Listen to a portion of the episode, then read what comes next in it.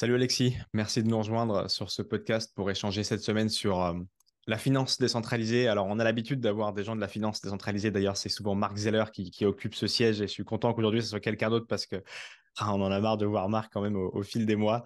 Marc que, j'adore, mais, mais on va voir une autre finance euh, décentralisée, une finance décentralisée qui permet notamment de d'emprunter sans collatéral.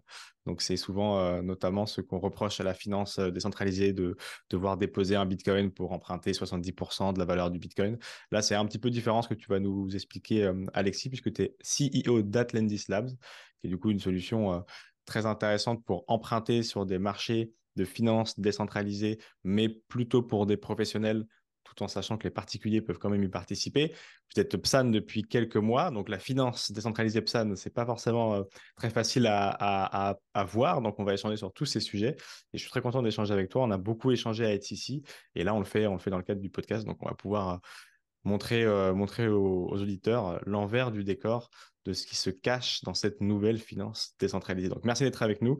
Est-ce que tu peux nous dire quelques mots sur toi, Alexis, s'il te plaît, et puis également sur Atlantis euh, bah, merci Valentin, euh, déjà, merci pour l'invitation. Ravi d'être, euh, ravi de participer du coup au podcast et de, et de provide aussi un, un, autre prisme que celui de, que celui de Marc que j'adore, que j'adore aussi.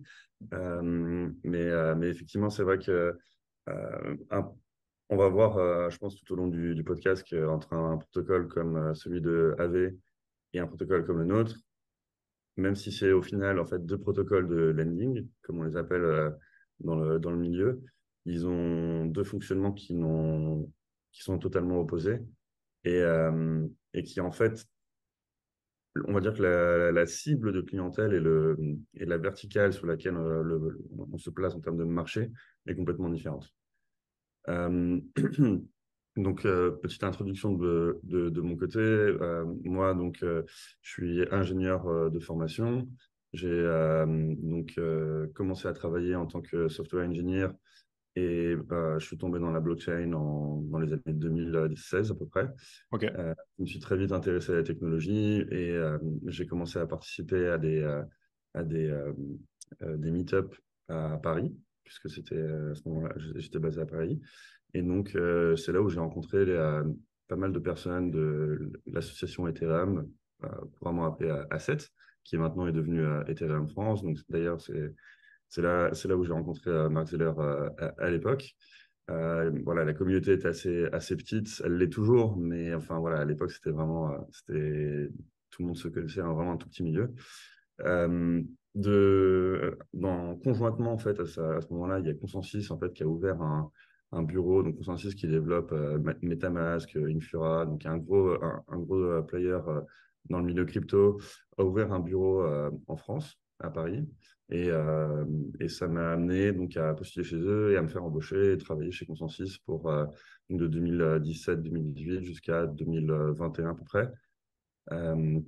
sur pas mal de projets différents, dont un projet donc de, de finances décentralisées au tout début euh, vraiment de cette vague-là, euh, qui était un des premiers projets de stablecoin à l'époque. Et donc là, vraiment, je parle en 2018. Et c'est là où j'ai rencontré en fait une de mes actuelles associées qui s'appelle Charlotte et donc qui était l'ingénieur financière de ce projet en question. Et plus tard, j'ai rencontré mon deuxième associé qui est donc Stéphane et notre notre CTO qui était donc le tech lead dans la, dans la team dans laquelle j'évoluais. Et donc, euh, voilà, fin 2021, euh, non, milieu 2021, après avoir euh, justement participé à un, hackathon qui était sponsorisé par la, la fondation East Global, enfin, Ethereum du coup, on, a, on a gagné. on a décidé donc de, quitter, de quitter Consensus et de monter l'entreprise. Et, et, voilà, depuis, on, a monté on a monté cette entreprise. Euh, spécialisé justement du coup sur, le, sur les prêts euh, et la dette privée. donc justement, sur le, on se focalise sur les entreprises et non sur les, particuliers, même si effectivement, comme tu l'as dit, les particuliers peuvent jouer un rôle, un rôle mais pas le rôle d'emprunteur. Voilà. Ok, très clair. Effectivement, on va pouvoir euh, regarder un petit peu tous les enjeux parce que c'est un marché énorme, surtout au moment où on entend parler du marché de l'immobilier qui va peut-être atteindre 5% au niveau des taux d'emprunt et c'est le cas pour l'ensemble des, de, ces taux qui sont remontés par la BCE. Donc, l'accès à l'emprunt bancaire est de plus en plus complexe et c'est là où vous vous placez, donc un marché très, très, très, très gros. Et c'est amusant parce que tu cites, comme beaucoup, on se rend compte, peut-être pour ceux qui suivent les différents échanges qu'on a avec les différents intervenants de l'écosystème, ce projet de stablecoin à consensus qui en fait accompagné tout un tas de, gros porteurs de projets. Il y en a qui sont partis chez Sismo, il y a toi, il y a, Marc qui gravitait autour de ça. Vous étiez beaucoup autour de ce projet de stablecoin. Ouais, bah en fait, maintenant, quand on, quand on regarde euh, les personnes qui étaient dedans et où elles sont, de, où elles sont maintenant, euh, effectivement, ouais, on est un peu euh, bien, on, est, on a été bien distribué, on va dire, dans, dans l'industrie. Et on a surtout aussi des beaux projets qui sont même carrément nés, en fait, de, des personnes ici. Donc effectivement, je pense à, je pense fort, fort à Adrien qui a, qui, a, monté Sismo, euh, qui lidait justement ce, ce projet-là. Moi, je travaillais conjointement avec lui à, l'époque. Marc, effectivement, qui est, qui est parti, à, qui est parti à rejoindre AV à vraiment leur, tout début. et, et, on a eu aussi, bah, très bien, enfin là, on a Jimmy qui était parti chez, chez euh, Cléros, euh, ah oui, exact. Enfin, c'est ouais, un, un, petit écosystème. Ouais. ouais. non, mais c'est amusant que ce projet-là ait, brassé euh, autant de talents. Euh, et encore une fois, vous étiez tout, tout, tout début de la DeFi et c'était même pas encore de la finance décentralisée, des stablecoins, c'était même pas ça. Enfin, donc, effectivement, c'est toujours amusant. Je sais que ce projet-là a été le fer de lance de beaucoup d'envie et la colonne vertébrale de beaucoup de, de, gros mondes dans la DeFi et même dans, dans Ethereum aujourd'hui, en fait. Ouais, c'est vrai qu'on en a. C'était une. ça a été assez vite reconnu. Euh, et, c'est vrai qu'à l'époque, le, terme DeFi n'existait pas, parce qu'en fait, on, était en 2018, et euh, finalement, le Summer DeFi, c'est 2020, si je ne dis pas de bêtises. C'est ça. Euh, donc, ouais, il y a eu un. en fait, on a eu. entre le moment en fait, on s'est lancé, et on a, on a vraiment donc, commencé à recevoir un petit peu de, succès avec des bêtas qu'on avait lancés, etc. etc.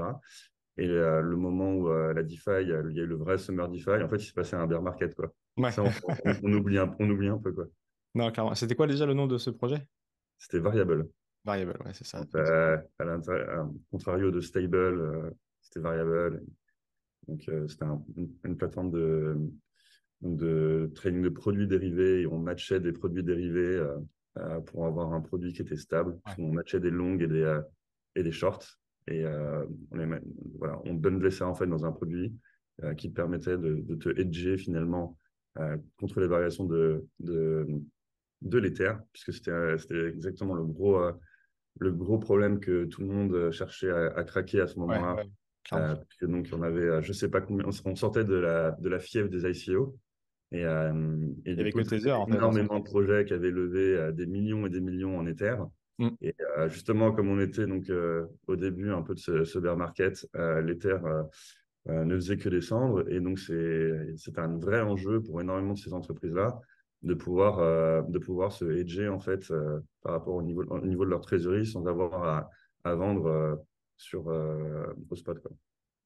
Ouais, le fil spirituel un petit peu de, de variable, on peut, on peut citer notamment Angle Protocol d'une certaine manière qui se, qui se protège un peu ou qui protège son stablecoin euro de cette manière, ou en tout cas une manière dérivée de, cette, euh, de ce long et de ces shorts portés par, par d'autres euh, justement euh, porteurs de risques, contrairement à des stablecoins centralisés. On les connaît bien maintenant, les USDC, les USDT, ou des DAI avec du surcollatéralisation.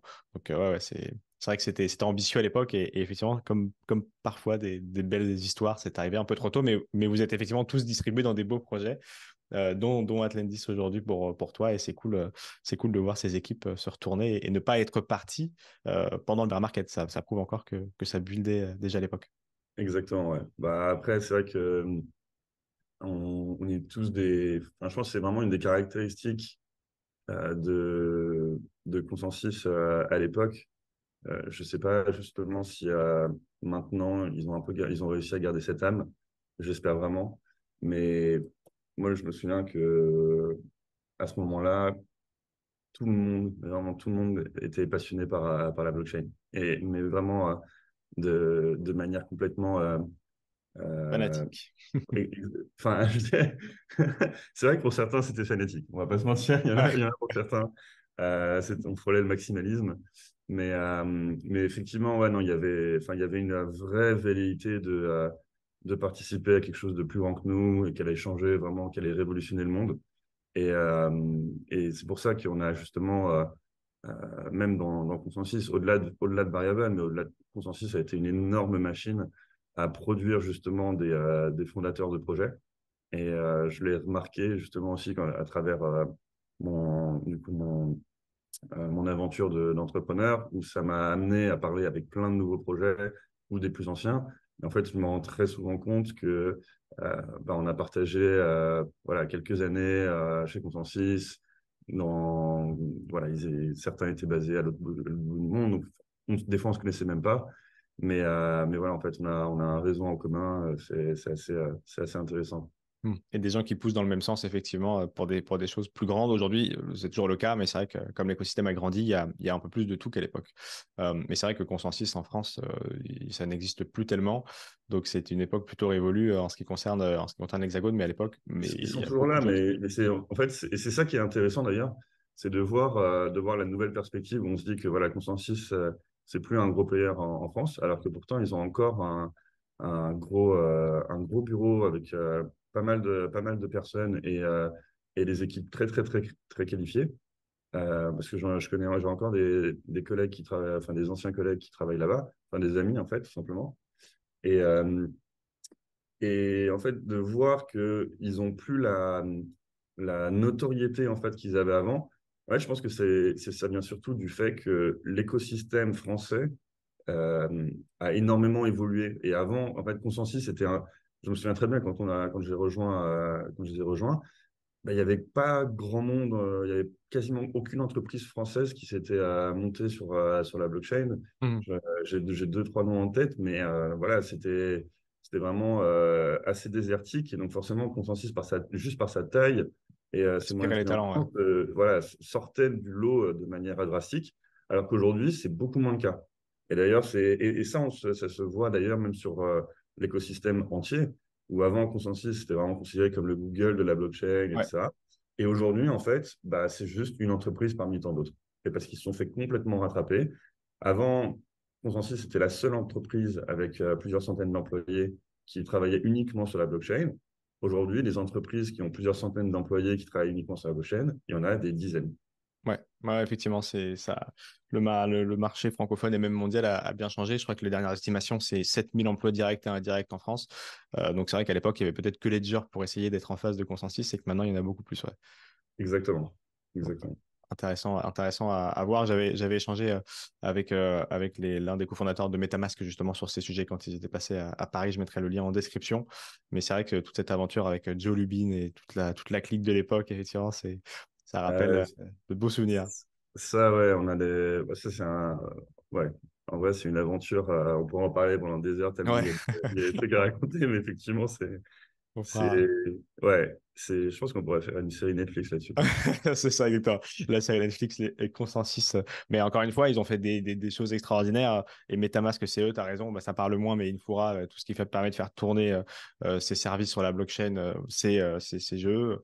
Donc, non, il y a plein de trucs que les gens utilisent tous les jours et qui viennent de consensus et qui continuent d'être actualisés. Donc, tu as raison, c'est pas une entreprise qui, qui n'existe plus, mais c'est une, entreprise qui est peut-être un peu moins au devant de la scène parce que bah, chacun, et on le voit avec toi justement, des personnes qui l'a composé sont parties faire des solutions à côté, justement comme Atlantis.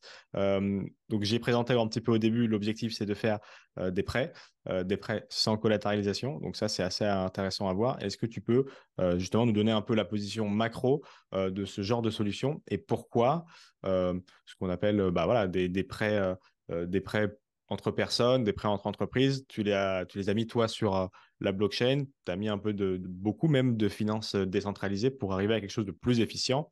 Euh, qu'est-ce que c'est ces prêts-là À qui ça sert Et comment ça marche? Ouais, euh, ça marche. Donc, je vais essayer d'être assez euh, concis et clair sur, sur une première introduction, on va dire, à ce qu'on fait. D'ailleurs,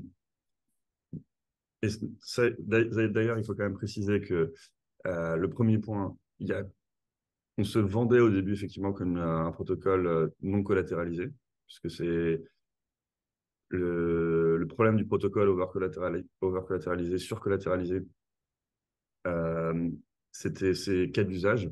on mm. s'est vite rendu compte en fait que des protocoles comme avec Pan, même si c'est, qui sont géniaux parce qu'ils ont permis de créer des, euh, les bases d'un, d'un Lego pour euh, la finance décentralisée, finalement les cas d'usage d'un finaux en fait d'un protocole comme ceci, ils sont très très limités et euh, ça, ça, ne bénéficie qu'à très peu de, de d'acteurs dans, dans, dans, cet écosystème.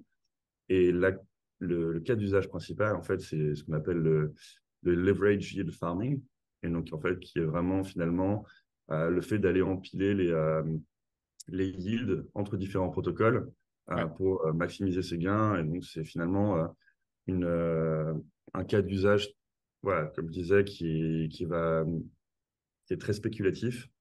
Et on peut se questionner sur la qualité de création de valeur pure dans l'écosystème. Euh, donc nous, on s'est justement penché sur le fait de comment est-ce qu'on peut créer un protocole qui permettrait non pas en fait à des acteurs euh, qui veulent aller euh, qui veulent aller donc augmenter leur exposition à, la, à cette volatilité, mais plutôt à des à, à, des acteurs qui veulent créer de la valeur, soit par de l'emploi, soit par donc de la création de, de, valeurs pures, IP, produits, etc. Et donc, euh, on s'est tourné justement, notamment euh, bah, vers les entreprises. Et donc, on s'est tourné vers le marché de la dette privée. Donc, le, pour bien comprendre euh, ce, ce marché-là, en fait, il faut revenir un peu à la base. Qu'est-ce que c'est que la, la, dette privée? En fait, la, la, dette privée, donc c'est contrairement à ça, se place. On entend beaucoup parler de dette publique qui sont donc justement les. Euh, en ce moment, c'est très, très chaud puisque justement, on a énormément de projets qui se, qui se basent avec ce qu'on appelle les UST bills. Donc, c'est euh, justement ces fameux projets qui euh, vont acheter des bons du trésor américain et les tokeniser pour les ramener on-chain et, créer du yield. Donc, en fait, les bons du trésor américain, c'est le gouvernement américain qui va justement s'endetter sur les marchés pour, pour avoir accès à du capital et investir sur euh, dans, sa stratégie de, économique et euh, repayer les investisseurs plus tard. Et pourquoi c'est si populaire? C'est parce que euh, le, on, considère que l'État américain, c'est l'État le plus puissant du monde, c'est la puissance numéro un, et donc si eux ne repayent pas, en fait, le monde, il est, voilà, il, est dans une autre, un autre type de, de phase qu'on connaît aujourd'hui. Et donc, ce sera c'est un risque tellement improbable en fait que ça, que ça arrive, qu'on est OK de prêter euh, sur euh, des années et des années contre un, contre un, taux d'intérêt euh, assez faible. Il se trouve que ces taux d'intérêt ont énormément augmenté. ça, c'est encore une, c'est un autre effet lié donc à, notamment à la guerre en Ukraine, etc. mais nous, voilà, on se place sur un, on se place sur un équivalent qui n'est pas donc pour de la dette publique, donc pour des gouvernements, mais pour des entreprises. Donc, on permet justement à des entreprises de, par les mêmes leviers, les mêmes mécanismes, en fait, d'aller chercher de l'investissement, euh, d'aller chercher du capital euh, à travers donc des, emprunts sur un marché.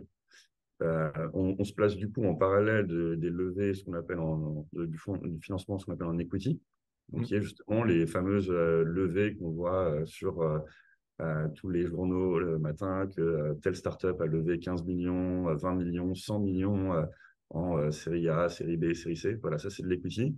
Donc, ça, ça veut dire, pour ceux qui connaissent moins, effectivement, que bon, il y a des actions qui sont cédées contre de l'argent et donc, euh, voilà, il y a une dilution de la société. Exemple, si toi, tu veux faire une levée de fonds, tu as 10 parts de ta boîte, tu vas en céder 3 à quelqu'un qui va te les acheter. Tu n'en auras plus que 7, mais en face de ça, tu auras 500 000 euros de trésorerie. Donc, effectivement, tu perds du capital, tu perds du pouvoir de gouvernance et tu, perds, tu laisses un peu ta boîte à quelqu'un d'autre. Donc, il y a une dilution exactement. Et, en fait, euh, les entreprises, euh, pour l'entreprise, se, financer en, equity est infiniment plus cher que se financer en, dette, mmh. puisque justement voilà, il y a, y a cet aspect dilution qui rentre en jeu et qui plus la plus l'entreprise est importante, grande et établie, bah, plus en fait va, va représenter un, coût important pour l'entreprise, puisque la valeur de l'entreprise, la valorisation de l'entreprise est grande. Et donc, si on donne une part de valorisation, euh, enfin une part d'une entreprise, euh, enfin quelques pourcents d'une part d'une entreprise qui vaut un milliard euh, versus une entreprise qui vaut 100 000, bah, on peut voir que c'est le même pourcentage, mais du coup, en fait, le coût associé à ce prêt-là n'a juste rien à voir.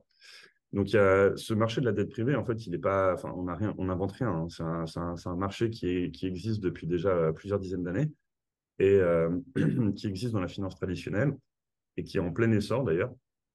Euh, c'est un, un, milieu qui existe, enfin, qui, qui est en pleine, euh, qui, est en, pleine croissance et qui est dominé majoritairement par deux types d'acteurs, qui sont donc les, banques commerciales et les fonds de crédit.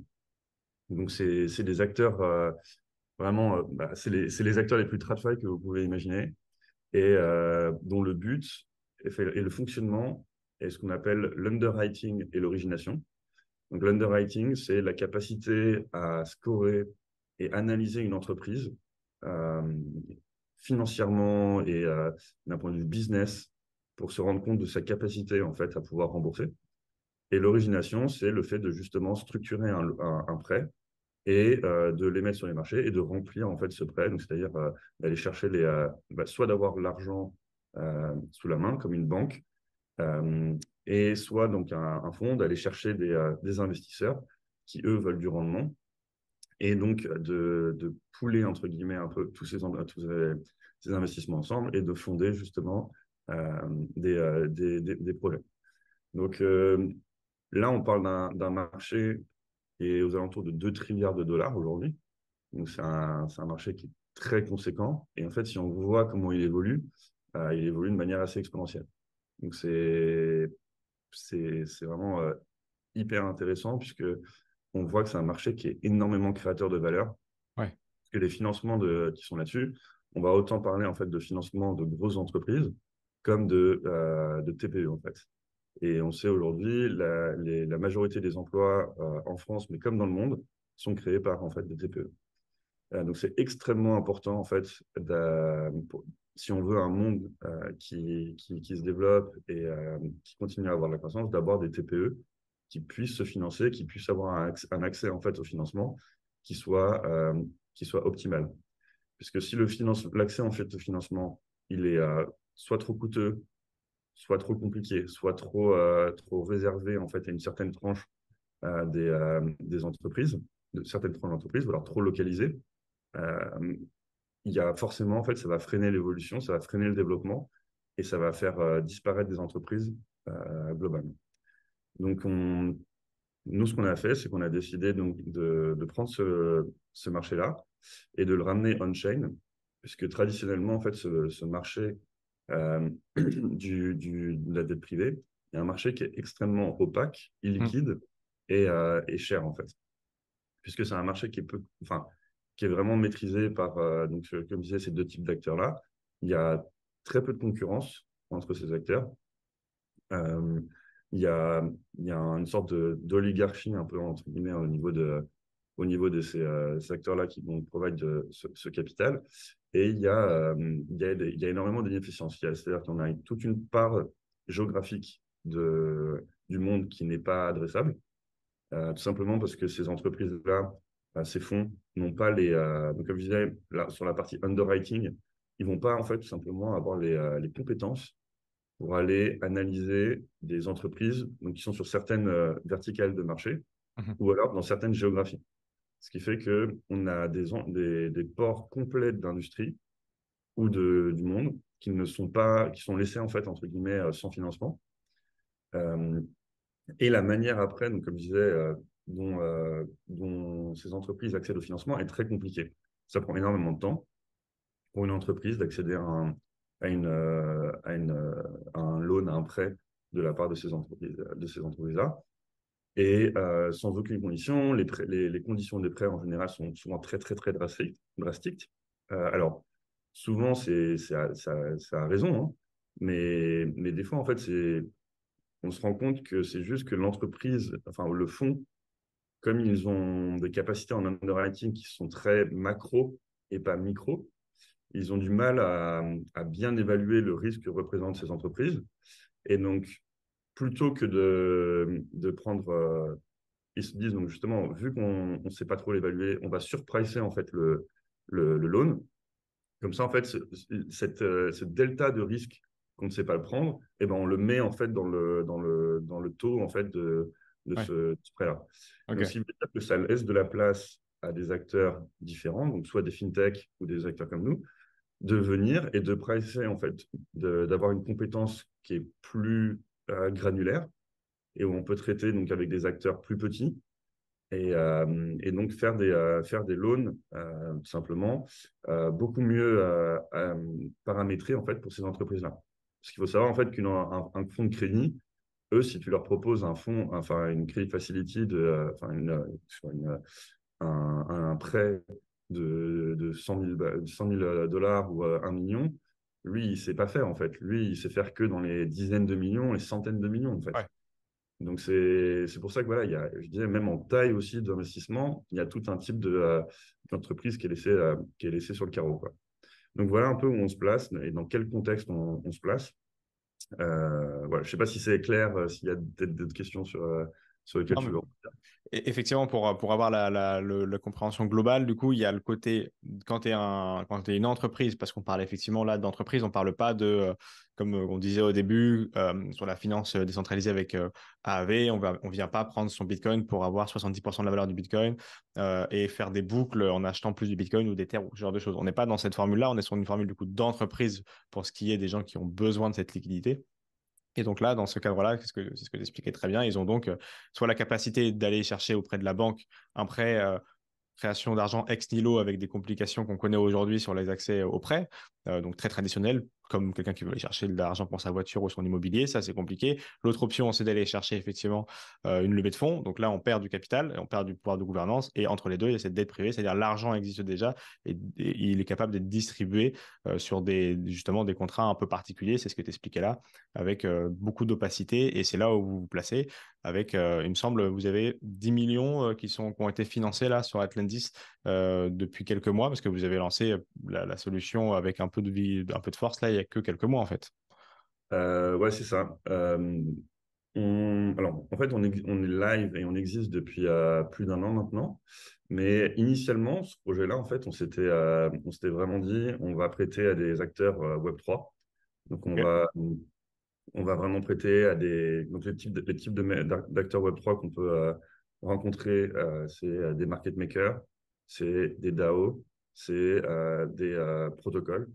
Et donc, on s'est dit, voilà, on va, les on va permettre à ces acteurs-là de se financer euh, comme ils pourraient se financer dans la finance traditionnelle, mais comme justement c'est des acteurs Web3, euh, alors maintenant c'est de moins en moins vrai, mais à l'époque, euh, les, acteurs bancaires traditionnels refusaient systématiquement de, de, de, deal avec eux. Et, et donc, vraiment, le, voilà, l'idée, c'était de, de, de provide ce, ce même genre de, de service pour ces acteurs-là.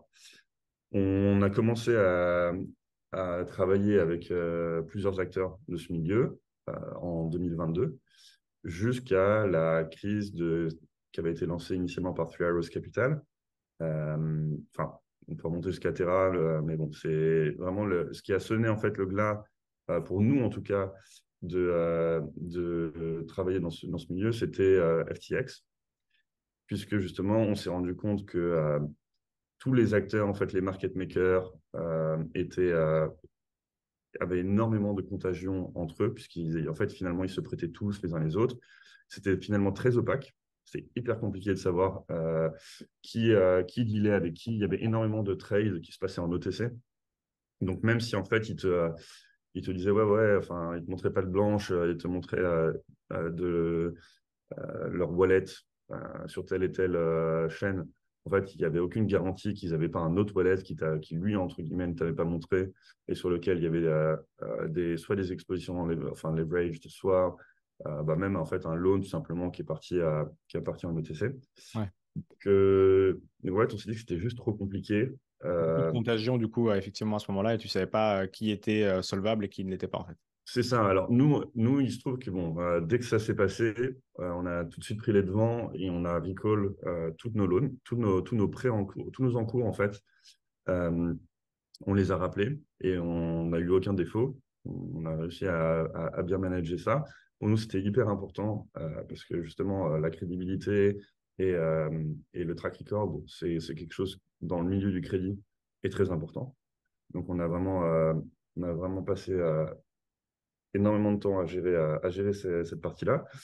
Mais effectivement, pour nous, ça, ça, ça, nous a rendu, même une fois qu'on avait donc sécurisé tous les fonds, que tous les investisseurs étaient, étaient, étaient safe, c'est quand même resté assez clair et net qu'on ne pouvait pas continuer en fait à... On pouvait pas réouvrir nos poules demain, enfin deux semaines après, en disant c'est bon, il ne s'est rien passé. Non, en fait, pour nous, c'était vraiment une, une preuve d'immaturité du, marché et de l'écosystème. Et donc, on s'est dit, le, ça va venir. Hein. Il, y aura, vraiment des, des, boîtes Web3 qui vont emprunter, qui vont avoir des cycles de prêt entièrement en fait euh, sur, euh, sur, la, sur la DeFi euh, on-chain, mais c'est juste trop tôt en fait. On s'est rendu compte c'est trop tôt. Et néanmoins, il y a un cas d'application qui, qui reste très, très valide et qui en fait s'est même aussi renforcé avec, les, avec la conjoncture en fait actuelle. c'est le marché de, bah, de, la dette privée, mais non pas on-chain, mais off-chain. Mmh Puisque avec les taux d'intérêt qui ont monté euh, dû justement donc, aux événements macro qui sont passés ces dernières années. L'accès au financement pour euh, des TPE euh, est devenu extrêmement compliqué. Et ce qui fait qu'il il y a un nombre de, de fintech qui, qui sont levés, enfin qui, qui, qui, ont été créés, dont justement le but est de, de combler le, le, trou en fait qui est laissé par les euh, donc le trou dont je parlais qui est laissé par les fonds de crédit et les banques sur ces fameuses entreprises qui, euh, qui ne sont pas dont ils n'ont pas la capacité en fait à analyser le risque. Ouais. Euh, ces fintech en fait justement se sont créés et se spécialisent en analysant pour analyser le risque de ces petites entreprises. Et, nous du coup ce qu'on a développé comme, euh, comme, euh, compétence, c'est le fait d'analyser ces entreprises-là. Parce qu'en fait, euh, donc ces entreprises-là, en fait, on les appelle les originateurs. Et enfin, c'est ce qu'on appelle les originateurs. Donc, ils vont aller, ils vont chercher en fait des entreprises qui sont dignes d'être, d'avoir accès à des prêts et recaler les autres. C'est eux qui vont faire vraiment le, euh, ce, ce, ce, crible, enfin, ce, ce crible de, euh, de, risque euh, et donc permettre à ces entreprises d'accéder ou non à des, à des prêts. Ils ont souvent, donc, enfin, ils ont toujours même des, des, pieds sur le marché là où ils sont, enfin, boots on the ground. Donc, ils ont vraiment les, les, des, des, des, personnes sur place, puisque une des capacités, en fait, un des, des, des, pour moi en tout cas, un des requirements majoritaire, c'est d'avoir euh, euh, des, des, gens sur place. En fait, si tu te mets à, prêter, c'est exactement ce qu'il y a eu un problème euh, dans la DeFi avec justement un des, un des protocoles qui évolue dans le même milieu que nous, qui a prêté en direct à une boîte qui en Inde qui en fait fabriquait des vélos. Mais ça, en fait, pour moi, c'est une ineptie parce que c'est c'est comme si moi, en fait, j'allais sourcer du capital on-chain et j'allais prêter à euh, des fermiers au fin fond du, euh, du Nebraska ou, euh, au fin fond de l'Afrique. Et, et, je vais faire un virement en fait sur, le, sur le wallet de, de ce fermier-là. Et maintenant, je lui dis, bon, bah, ok, tu me repayes dans, dans deux ans. Et finger crossed, tout se passe bien. Mmh. sachant que moi, j'ai toutes mes personnes, enfin, mon entreprise qui est en Europe. Enfin, c'est improbable en fait. Pour moi, il faut avoir des gens dans la, géographiquement qui soient proches de, euh, des, des, personnes, euh, des entreprises avec qui on va prêter, comme voilà, euh, dans, avant, l'entreprise qui est, qui est dans le coin qui veut les financer, ils vont aller voir le banquier de, la, de la ville ouais. pour aller chercher du financement. donc voilà, c'est comme ça vraiment qu'on voit la chose.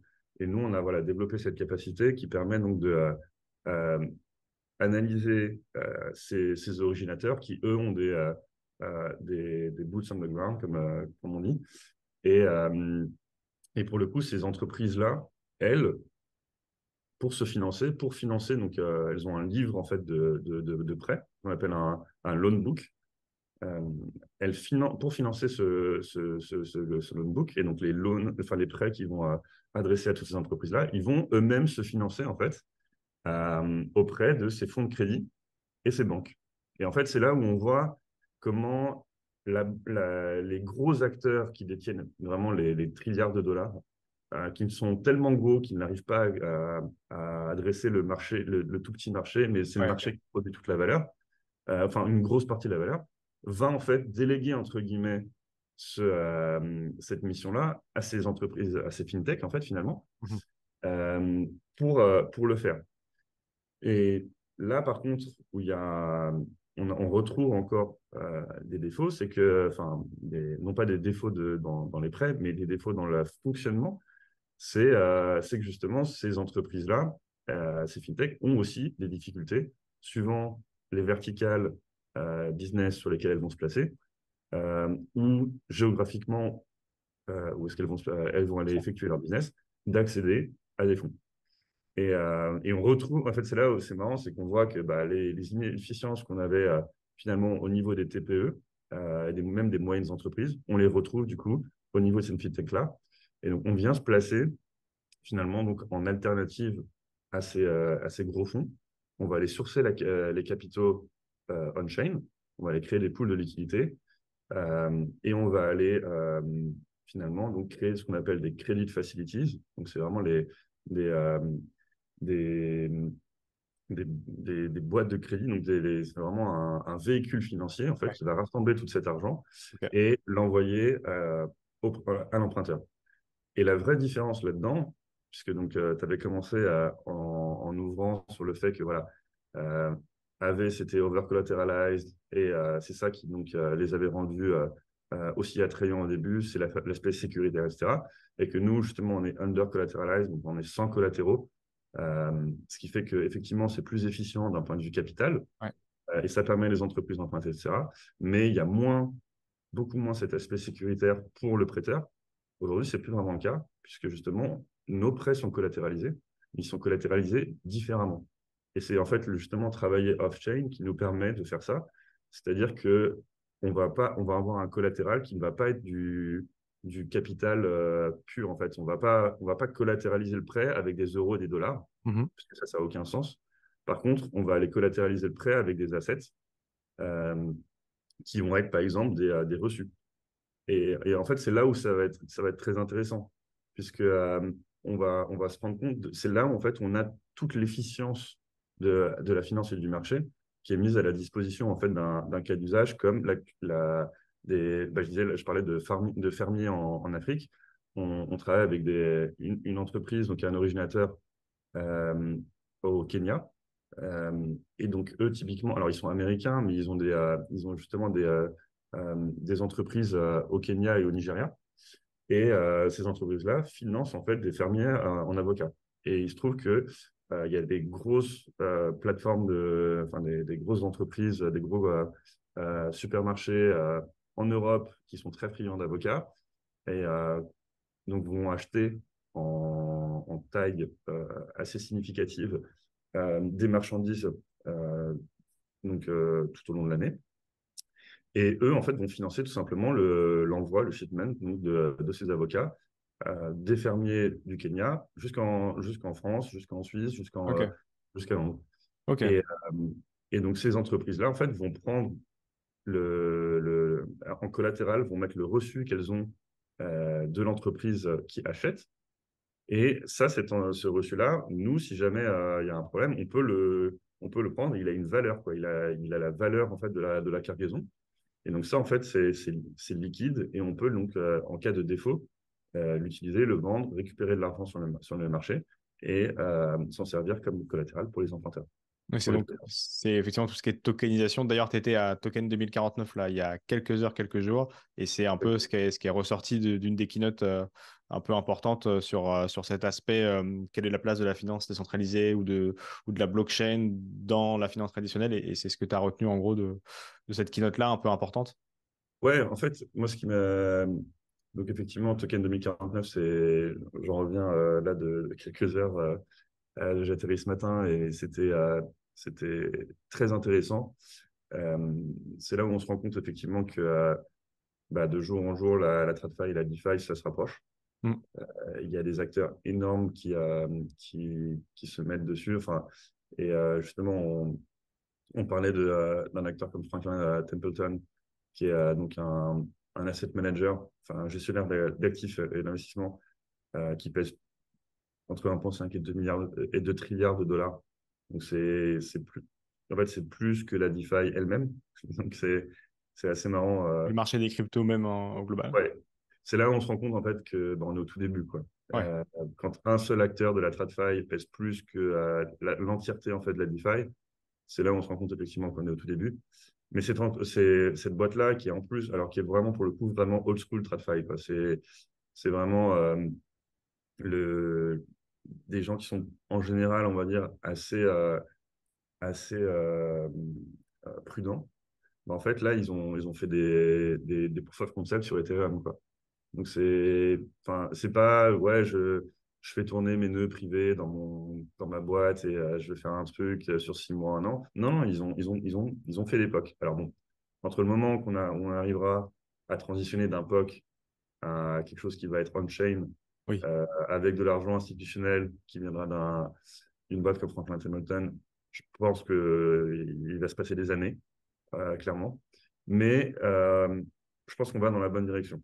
Parce que là, en fait, ce qu'on voit, c'est que pendant des années et des années, la, la TradFi et la DeFi, vraiment, la, DeFi se passait comme antinomique à la TradFi. Ouais, En fait, on se rend compte que c'est le, futur, pour moi, il est hybride parce qu'on euh, on est obligé, si on veut avoir une, euh, une, finance qui est vertueuse, qui permet à nos entreprises euh, off-chain de créer de la valeur, des emplois, etc., bah, on est obligé en fait de, de respecter certaines, certaines, certains standards, certaines mesures. Enfin, voilà, quand on se met à mettre du KYC, du KYB sur, sur nos pools, c'est pas par plaisir, quoi. On fait pas ça en mode, ouais, c'est super, on va rajouter plus de contrôle, etc. Non, c'est parce que ces entreprises-là, en, Web 2, elles ont, des, elles ont ce qu'on appelle des, contraintes AML. Euh, donc, c'est anti-money laundering. Donc, vraiment, c'est pour c'est tout simplement d'argent. Et, et, ça fait du sens, en fait. On se rend compte que ça fait du sens. C'est quand on voit, en fait, qu'une boîte, enfin, qu'un un, groupe comme Lazarus, qui bosse pour la, Corée du Nord, qui, en fait, euh, donc arrive à, arrive à collecter des, millions et des millions, et même maintenant des milliards euh, de dollars chaque année pour le compte de la Corée du Nord. Et en fait, on se rend compte que derrière tous les gros hacks, bah, il y a la Corée du Nord. Euh, c'est en fait ça paraît ça paraît normal de se dire ok il y a, y a un côté un peu legit euh, de, de, se poser ces, questions là après il faut se les poser de manière intelligente ça, veut dire que ça sert à rien d'aller mettre du KYC KYB sur un protocole fully decentralized donc il, faut enfin et qui est qui, est, qui, a, pas de but en fait enfin comme un, un curve et compagnie quoi. Mm. Dire, ou, ou, ou, avait et encore ça, on peut se poser la question. Mais... Il y a pas de, effectivement, il n'y a pas de on-off rampe euh, directement avec la finance traditionnelle, donc ça encore, euh, on peut encore se poser la question. Mais sur les, sur les, sur les pools dont tu parlais euh, et, la finance traditionnelle qui va plus ou moins à fond les ballons, on a aussi en France Société Générale avec la filière Forge. Et Jean-Marc Stenger qui ont fait effectivement beaucoup de choses avec MakerDAO en tokenisant euh, certains actifs de, de, la société. Donc, euh, effectivement, on, y va à fond. Et du coup, c'était le, dernier point que je voulais voir avec toi. Tu parles de l'AML, tu parles de LCPFT, lutte contre le blanchiment et le financement du terrorisme, tout ce qui touche au KYC, donc Know Your Customer, donc demander l'identité euh, des utilisateurs avec la carte d'identité, ce genre de choses. Tout ça, ça va dans le, la compréhension, et je le disais tout à l'heure, du PSAN, qui donc euh, euh, euh, cet enregistrement que vous avez obtenu de la part de l'AMF, donc l'autorité de marché financier. Donc vous êtes une entreprise aujourd'hui qui disposait du PSAN comme 80 à peu près en France à date, mais vous étiez le premier euh, de ce qui dans la finance décentralisée justement. Euh, donc c'était assez, assez, assez, surprenant. Donc c'est une filiale, tu vas nous l'expliquer, mais c'est quand même très important de savoir que vous avez fait ce pari et que euh, voilà dans, dans, quoi dans quoi tu souhaites mener demain Atlantis avec ce nouveau pari, avec ce nouveau trade qui est le PSAN que vous, que vous avez en premier dans la DeFi? Ouais, c'est un pari en effet, mais c'est en fait on va voir que c'est pas tant un pari euh, c'est assez la, suite d'idées est quand même très euh, est très straightforward. C'est enfin c'est très simple finalement. On, a donc comme je disais euh, cette année on c'est le on, a donc on a pivoté vers euh, les, la catégorie les real world assets donc les, les fameuses les, les assets off chain et justement en, en allant prêter à des fintechs. Mmh et on a commencé donc très modestement euh, Aujourd'hui, on a deux, on a deux pools. On a une, fintech euh, qui prête en Afrique, on a une fintech qui, qui prête en France. Et, et donc aujourd'hui, on est en train d'en aborder bien plus mais ça prend ça prend énormément de temps et de et de et d'efforts parce que la majorité de ces entreprises Web 2 qui souhaitent accéder du, à, du capital, en fait, elles sont Web 2, elles sont pas Web 3. Et, et du coup, très souvent, quand on leur dit voilà, on, vous pouvez avoir accès à du financement qui est beaucoup plus prédictif, qui est beaucoup plus rapide en termes de structuring qui est beaucoup plus euh, euh, capital efficient euh, et, moins cher, puisque justement, en mettant, en utilisant en fait la blockchain comme les rails de toute la structuration et de tout le, le, le process d'établissement du, prêt, on réduit énormément quand même les coûts intrinsèques en bypassant justement un certain nombre de, de middlemen qui existent, de, de, tiers, de parties tiers qui existent dans la, dans la finance traditionnelle. Donc, sur le papier, ça, enfin, ça, c'est très attractif pour eux. Néanmoins, ils veulent pas toucher. Voilà, bah, voilà, il faut, pour aller maintenant euh, emprunter, il faut aller cliquer sur le bouton. Nous, on ne peut pas le faire pour vous. Donc, euh, il faut que vous installiez un wallet.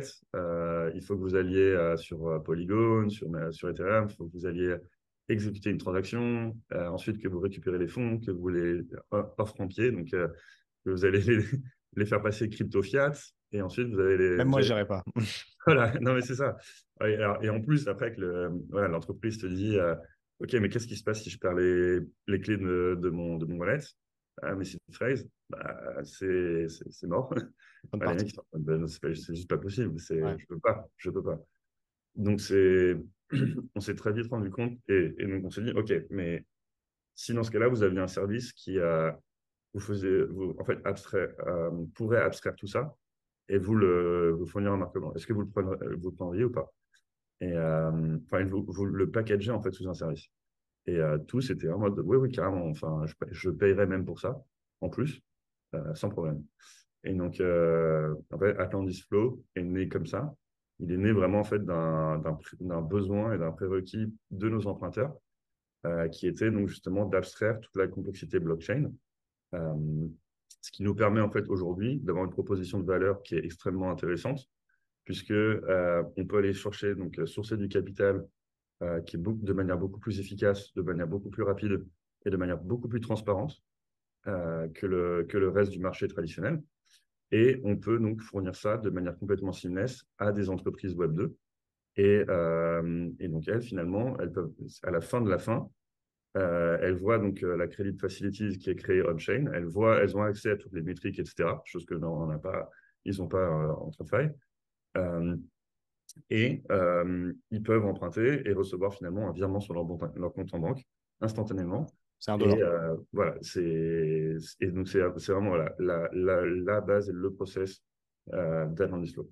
Ok, mais c'est effectivement pour ça que vous avez fait le PSAN pour pouvoir avoir toutes ces parties de, de, de, de changement contre de la monnaie fiduciaire, de, de garantie et, de, et ainsi de suite sur la, la capacité à garder des fonds pour les clients tiers. Euh, et, pour terminer, on en parlait tout à l'heure, effectivement, là, j'ai ouvert en, fond de tâche les, bah, les, votre site euh, avec les, les, deux poules euh, accessibles aujourd'hui. Donc, il y en a une qui est permissionless et une qui est permissionnée. Donc, c'est-à-dire, il y en a une dont on doit donner son identité pour y accéder, l'autre non.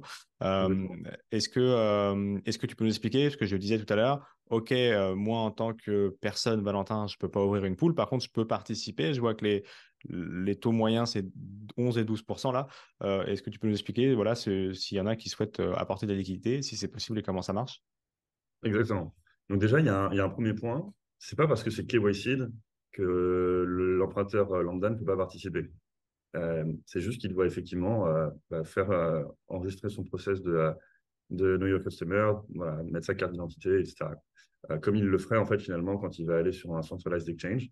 Et sauf que là, il le fait euh, sur, notre, sur notre decentralized exchange, euh, sur, notre, sur notre protocole, mais, euh, mais de manière complètement. Enfin, on, utilise d'ailleurs pour ça une boîte française qui s'appelle Synapse, qui est aussi Web3. Tout le process est intégré dans, la, plateforme. nous, on n'accède pas au KYC, enfin, on n'en fait rien de ces, données-là. De toute façon, c'est hyper régulé la manière dont, ces données sont, gérées et doivent être, et doivent être stockées. Donc, nous, ce qui nous intéresse vraiment, c'est de sourcer du capital. Et sourcer du capital dont on est sûr qu'il n'y a pas voilà, des, des, des, wallets comme la, la, Corée du Nord ou l'Iran qui sont derrière, puisque justement l'argent, comme je disais, à terme, doit terminer donc, dans les mains d'entreprises Web 2 qui, elles, vont avoir euh, bien sûr, besoin de prouver que ce financement-là est propre. Euh, donc, pour un, prêteur, euh, finalement, qu'il interagisse entre une pool permissionless ou une pool permissionnée, la seule différence, effectivement, va être le process de KYC qu'il va devoir faire, qui est assez rapide. Et après, il a accès, effectivement, à la pool en question. Et donc, il peut déposer. donc, dans chaque pool, on a, on a créé un order book. C'est un order book de, de taux euh, et donc, voilà, il y a une, il y a une petite étape euh, qui, va de, qui va demander en fait au prêteur de choisir au taux auquel il voudrait être, euh, il se sent confortable de, de prêter à l'emprunteur. Et, et, ce qui va permettre en fait à, à l'emprunteur, en fait, au, au, taux global du prêt d'être défini par le marché. Ça, c'est mmh une des caractéristiques qui fait que justement, on enlève un, un, un tiers un tierce parti euh, qui normalement va, va, justement dire bah tiens c'est X ou Y et prendre une petite commission au passage. Là c'est vraiment c'est donc c'est défini par le marché. Parce qu'on comprenne bien, du coup, effectivement, là, si on va sur le site à l'heure actuelle, donc le podcast, euh, l'échange sortira dans le week-end, donc euh, les gens qui l'écoutent en premier auront les mêmes. Donc il y a Carmen et Fluna. on est d'accord que c'est les entreprises qui vont prêter à d'autres derrière. C'est pas directement à ces entreprises que je prête. Hein. alors, en fait, c'est ça. Tu vas aller prêter. Alors, tu vas si tu vas prêter directement à ces entreprises-là, ces entreprises-là derrière, Mais toi, en fait, tu n'es pas exposé au risque de cette entreprise. Enfin, C'est-à-dire que s'il y a des défauts dans, dans, le, dans le, livre de, de prêt euh, d'une de, ces entreprises, toi, tu vas pas être, ça ne va pas se répercuter directement sur toi, puisque c'est leur business à eux, en fait. Et dans leur modèle, justement, ils ont des modèles algorithmiques. Euh, ils ont un taux de défaut qui est pricé, en fait. Ils disent, bon, ben voilà, euh, moi, de toute façon, c'est normal, parce qu'en fait, il ne faut, pas l'oublier, mais c'est normal d'avoir des défauts. Hein. Mmh, euh, c'est malheureusement en fait une étape qui a, euh, est, est, forcée d'arriver à un moment ou à un autre dans, si on veut scaler en fait des, des produits. Et justement, c'est là l'intérêt de scaler un, un loan book, puisque justement, plus on va scaler notre loan book et qu'on le fait bien et granulairement, plus on peut se permettre de, de se dire, OK, je peux avoir 1% de défaut. OK, ouais, ouais, bien sûr. Et donc, justement, tout le travail de ces entreprises-là, c'est de rester dans ce 1%, de défaut et de ne pas monter plus et de, euh, et de, de, manager, en fait, justement, ce, ce risque-là de la manière la plus granulaire possible. Donc, l'idée maintenant, euh, pour, ces, euh, pour ces. Et pourquoi d'ailleurs, justement, on travaille avec ces entreprises-là C'est que donc, ces entreprises-là, elles ont du collatéral, comme je disais, en plus à mettre souvent. et donc là, aujourd'hui, ce que vous voyez vraiment, c'est toute la partie, euh, la partie tech. Hein. Vous voyez la UI, vous voyez les, euh, les, les pools, euh, et vous voyez les noms des emprunteurs, etc. Mais tout ça, en fait, c'est aussi bundlé avec un, une, une, tech qui est légale. Enfin, on, a, on, on, dit toujours qu'on a deux stacks. On a notre stack tech et on a notre stack légal. et la stack légale, vraiment, c'est tout ce qui va être les master loan agreement, donc les, les, les, l'agrément de, de, de, prêt. On va avoir euh, ce qu'on appelle des, des, des, SPV, donc Special Purpose Vehicle, donc qui sont vraiment en fait des véhicules financiers euh, traditionnels. Donc on crée carrément des, des véhicules financiers euh, qui sont faits justement, qui sont créés, très, créés traditionnellement dans la finance traditionnelle mmh. pour régir un prêt en particulier et le rendre très robuste et justement très bien définir qu'est-ce qui se passe si jamais il y a un défaut, si jamais il se passe tel, événement, etc., etc., etc., pour enregistrer les, euh, les collatéraux à l'intérieur. Et justement, qu'il n'y ait pas une histoire de euh, l'entreprise, euh, si l'entreprise en fait disparaît du jour au lendemain, bah, les collatéraux, ils sont où? En fait, les collatéraux, ils sont, dans, ils sont isolés dans le SPV et on peut justement aller avoir un agent qui va aller justement, voilà. donc en fait, on n'est plus du tout dans le Far West qu'on avait il y a un an. on est sur quelque chose qui est extrêmement structuré. On est sur quelque chose qui ressemble énormément à la finance traditionnelle, de plus en plus, euh, mais justement qui bénéficie en fait des, rails de la, de, la crypto et euh, qui permet donc de rendre finalement de ce process beaucoup plus transparent, beaucoup plus liquide et beaucoup plus efficient. Bien sûr. Ok, bah écoute, je vais mettre tout ça dans son, en, description et en fiche pour ceux qui veulent aller regarder un petit peu les deux poules que vous avez, sachant que tu le disais un peu en introduction et tu l'as teasé un peu tout au long de, l'échange que euh, il y en aura beaucoup plus dans les prochains mois là parce que vous êtes en train de vous justement de vous, concentrer sur ces sur ces sur cette nouvelle cas sur ce nouveau cas d'usage pardon. Et donc il y aura beaucoup plus de beaucoup plus de, de capacité d'emprunt dans les dans les prochains mois euh, voilà peut-être même d'ici la fin de l'année quoi. Ouais c'est exactement. En fait on a trouvé nos verticales qu'on veut adresser euh, on, s'est rendu compte que voilà, il y a deux verticales vraiment, euh, ce qu'on appelle la trade finance, le revenue-based financing. Donc, justement toutes ces entreprises qui vont évoluer dans le, dans le trade, soit de, matières premières euh, ou dans, les, dans le revenue-based financing, c'est dans le financement d'entreprises basées sur leurs revenus. il y a vraiment un marché à faire en fait. Il y a, un énorme, il y a un énorme marché, un énorme potentiel. Ces entreprises-là, en fait, euh, la majorité sont déjà rentables. Euh, c'est incroyable, en fait. Euh, elles, sont, elles sont très, très souvent déjà rentables. Elles ont, mais elles ont un besoin de capital qui est énorme. Et en fait, toute leur, toute leur, leur scalabilité, si elles veulent vraiment en fait scaler leur, leur, leur opération, elles ont un besoin de, capital qui est tout aussi gros. Et donc, euh, il y a forcément il y a, y a, un lien direct justement pour euh, eux d'aller chercher un, une, des, des credit facility, en fait, un, capital euh, qui est donc le, plus, le plus efficient possible et, et le, plus, le, le, plus optimisé possible. Donc, c'est là aussi, nous, on, a, on ramène une vraie création de valeur, puisqu'on permet en fait à toutes ces entreprises-là de, de, de, mieux se financer tout simplement. Et en fait, vu qu'elle se finance mieux, ça se répercute aussi en fait euh, dans, les, dans les petites opportunités pour les, euh, les small and medium euh, enterprises. Donc, il y a en fait, il y, a un vrai effet cascade. Et, c'est pour ça que plus on va réussir à optimiser, nous, nos, rails, plus finalement, ça va se ressentir dans, bah, dans, la, dans la création de valeur sur la, tout au long de la chaîne. Quoi. Clair. Vous êtes combien là en ce moment chez Atlantis? Aujourd'hui, on est, on, est on est 12. OK.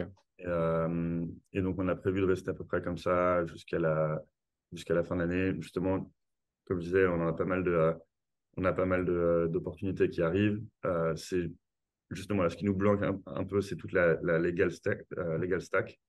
On a énormément de, justement, de, de, travail légal qu'on a dû faire, notamment, et l'Upsan, en fait, en fait, en faisait partie. C'était un des éléments, en fait, de, des choses qu'on avait à mettre en place.